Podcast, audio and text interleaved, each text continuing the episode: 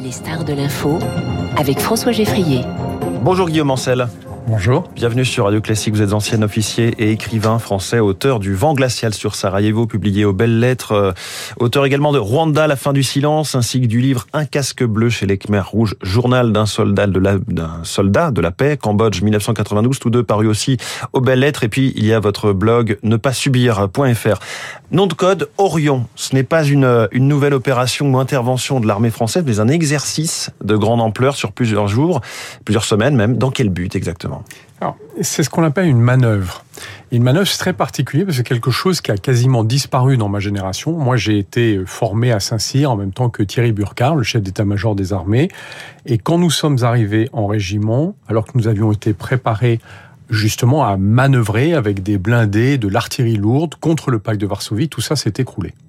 Et ma génération a transformé l'armée française en un corps expéditionnaire à l'étranger. Donc on s'est allégé considérablement. Mmh avec plaisir, parce que une grande manœuvre comme ça, ça nécessite une logistique et des efforts de coordination qui sont énormes. Et en fait, pendant des décennies, on n'a plus cherché à faire ce genre d'exercice. D'abord parce que mes camarades partaient beaucoup tout simplement en opération, comme vous l'avez rappelé tout à l'heure, donc ils n'avaient pas vraiment besoin de s'entraîner pour faire cette opération-là.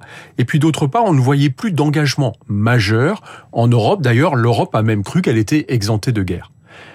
C'est le conflit en Ukraine qui malheureusement nous ramène à la réalité. C'est-à-dire qu'en face de nous, on a un engagement majeur. Et si on veut pouvoir le faire, il faut se préparer et hum. s'entraîner à travailler ensemble. Travailler ensemble, pour l'exercice Orion, c'est des milliers d'hommes oui, c'est-à-dire que c'est toutes les armées euh, confondues. Toutes armée les armées. De terre, armée de l'air et de l'espace d'ailleurs, le cyberespace et la marine nationale. Et la marine. Et il faut arriver à coordonner tout ça. Or, tout ça est extrêmement complexe parce mmh. que les marins, par exemple, n'ont pas du tout les mêmes habitudes de travail et parfois même la même culture que euh, les, les mmh. hommes de l'armée de terre, les hommes et les femmes de l'armée de terre. Et on rappellera qu'il y, a, il y a des rafales euh, dans l'armée de l'air, mais aussi dans la marine nationale pour Charles de Gaulle, et comme il y a des drones pour l'armée de terre et dans l'armée de l'air. Oui, alors il y a beaucoup d'endroits où il y a des frontières qui sont complexes en, entre les armées, mais surtout c'est d'arriver à coordonner je donne un seul exemple. Pas question de faire voler des avions, des hélicoptères quand on est en train de faire un tir d'artillerie ou de drone. Parce qu'on prendrait un risque énorme de, collision. Donc, il faut apprendre à faire travailler ensemble, à combiner. Et ça, c'est quelque chose qui manque incroyablement aux armées russes. On a été très surpris en Ukraine de voir que elles n'avaient plus non plus elles non plus ne plus depuis 30 ans. Exactement, elles ne le faisaient quasiment plus depuis une vingtaine d'années, mais d'ailleurs comme l'armée française. Et, et au fond, on a été frappé en Ukraine de voir leur incapacité à coordonner des mouvements importants. Le début de la guerre a été catastrophique pour eux. Aujourd'hui encore, on a des doutes sur la capacité de leurs états-majors, parce que ça, c'est le rôle des états-majors, c'est de coordonner toutes ces manœuvres. Il y a eu des limogeages d'ailleurs. Euh, vous, vous disiez, vous le confirmez, plus grand exercice depuis 30 ans. Euh, la guerre en Ukraine montre que c'est nécessaire. L'exercice était prévu euh, et a même commencé d'une certaine façon dès 2021.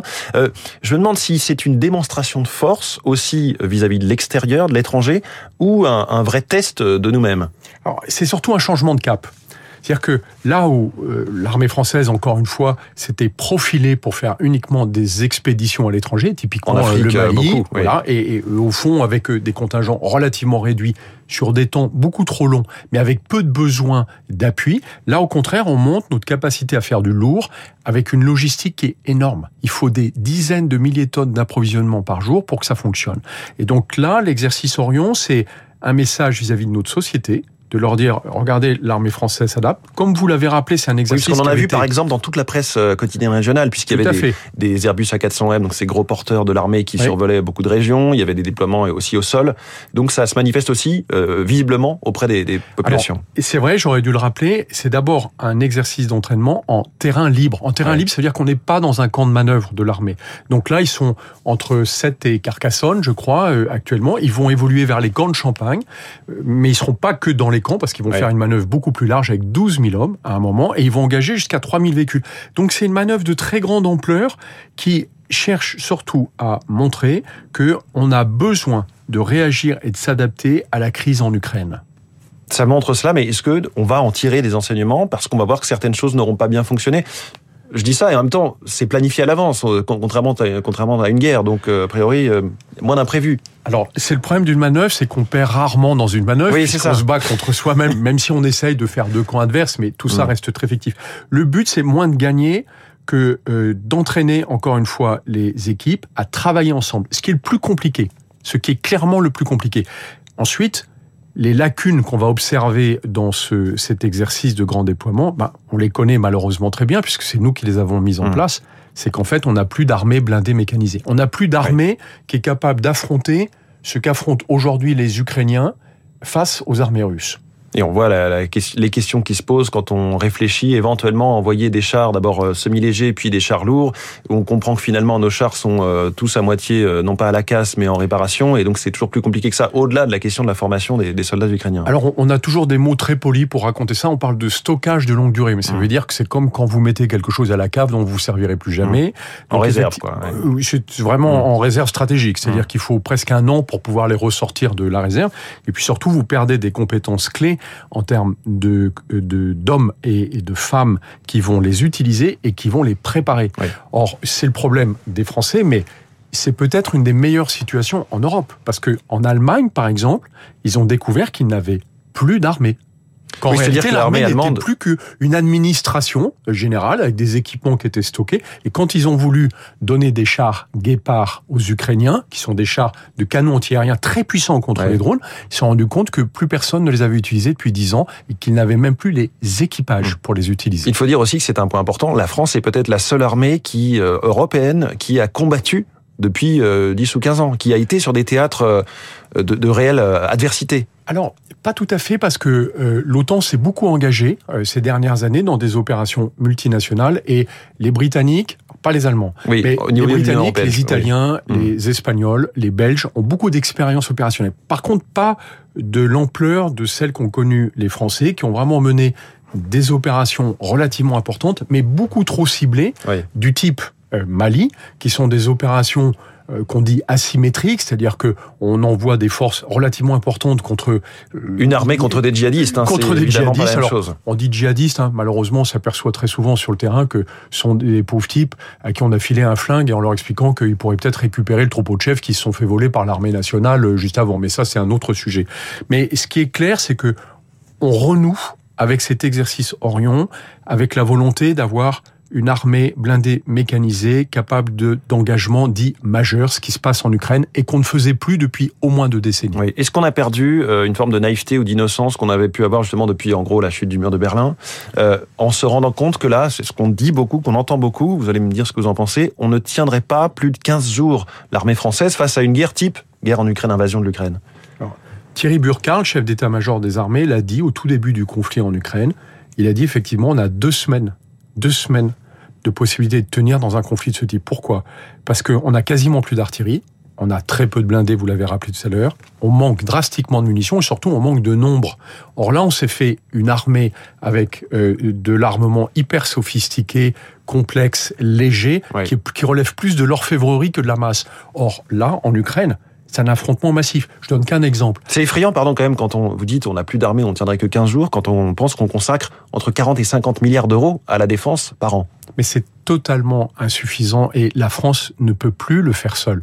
C'est peut-être, euh, pour moi, la plus grande difficulté actuellement où on parle de l'effort euh, budgétaire. Si vous interrogez les militaires, l'armée c'est un puissant fond. Si vous leur demandez ce qu'il leur faut pour la défense, ils vont vous dire le double. Oui. Le problème c'est que le double, ils l'ont déjà eu puisque sous la présidence Macron, le budget des armées avec la loi de programmation militaire là aura été doublé. Mais en fait, ils réclament déjà le double. Pourquoi? Parce qu'on n'a pas de réflexion au niveau européen. Le l'armée, la France pardon, a des moyens qui sont limités à sa taille. La seule entité qui a une taille équivalente aux États-Unis et qui pourrait se permettre d'avoir une armée blindée plus une armée pour euh, des expéditions extérieures plus des systèmes organisés pour intervenir en cas de crise mmh. euh, du type tremblement de terre en Turquie, c'est l'Europe. Or, malheureusement, pas la Chine. Alors, la Chine, c'est une armée continentale qui est gigantesque, mais la France seule ne peut pas constituer un oui, système sûr. global de défense. Par contre, si on cumulait tous les budgets des pays membres de l'Union européenne, on aurait un budget équivalent à celui des États-Unis. Or, les États-Unis actuellement, en termes de défense, c'est le modèle le plus complet euh, de système euh, militaire, puisque il a justement, euh, euh, comment dire, constitué un, un, une armée qui est capable d'intervenir dans tous les domaines que j'ai décrits. Ce qui n'est peut-être pas le mmh. cas de la Chine. Mais justement, vous dites, si on le faisait au niveau européen, on pourrait alors Tout le problème, c'est l'utilisation euh, du conditionnel. C'est-à-dire que c'est une arlésienne, cette idée d'une armée ou même d'une coordination européenne. Parce qu'en en fait, on n'a jamais osé franchir le cap et l'Europe était persuadée, encore une fois, et la France la première, hein, qu'on était exempté de guerre. Or, c'est cette guerre en Ukraine qui nous oblige à remettre cette question sur la table et de se poser enfin cette problématique de si on veut se défendre, défendre notre prospérité européenne qui est extraordinaire, eh bien, il faut qu'on constitue un système de défense à la hauteur. Mmh. Et aucun pays membre n'a la possibilité de le faire. L'armée française, aujourd'hui en Europe, c'est sans doute la première. Et pourtant, elle est incapable de tenir plus de 15 jours en Ukraine. Quand on dit la première, qu'en est-il de nos effectifs et personnels? Est-ce qu'ils sont suffisamment nombreux? Je pense aussi à la réserve. Alors, c'est une question importante. Ça, ça, repose sur le modèle d'armée qu'on veut. Là, on est plutôt sur une armée à haute technologie et légère. Je prends en on a les, meilleures armes et systèmes du monde, sauf qu'en très petite quantité, très complexe, très coûteux euh, à l'unité, plutôt que d'avoir une masse de chars et d'avions un tout petit peu plus rudimentaire. L'armée française a toujours été en pointe sur l'artillerie. Hum. C'est une des inventeuses de, de, de l'artillerie. Aujourd'hui, dans l'artillerie, il reste 78 canons César, qui sont des canons légers, qui ne peuvent pas tirer plus de quelques centaines de coups sans mmh. devoir être complètement revus. Pourquoi? Parce que c'est le seul canon qui rentre dans un avion de transport. Euh, à mon époque, il n'y avait pas 78 canons César, il y avait 400 canons dans l'armée française qui étaient montés sur des blindés lourds avec des robots qui les chargeaient pour pouvoir tirer plus vite, mais ça pesait 60 tonnes au lieu de 18. Donc c'est sûr que c'est pas du tout le même type d'armes. On les a abandonnés en se disant que dans les interventions rapides à l'extérieur, on n'avait plus besoin de ces chars énormes que euh, personne ne savait transporter sauf à prendre le bateau pendant des mois. Donc c'est un changement de cap qu'on a fait et en fait, aujourd'hui, on réalise avec la guerre en Ukraine qu'on est obligé de réinterroger tout notre logiciel défense, mais à mon sens, on fait une erreur si on reste dans un cadre strictement français comme on le fait actuellement. Merci beaucoup, Guillaume Ancel, ancien officier. Vous êtes écrivain français, auteur donc du Vent glacial sur Sarajevo, publié aux belles lettres et ce blog ne pas subir.fr. Merci beaucoup d'avoir été en direct sur Radio Classique ce matin. 8h28 dans quelques instants. L'actualité, la revue de presse et nos esprits, libres du jour. Jean-Marie.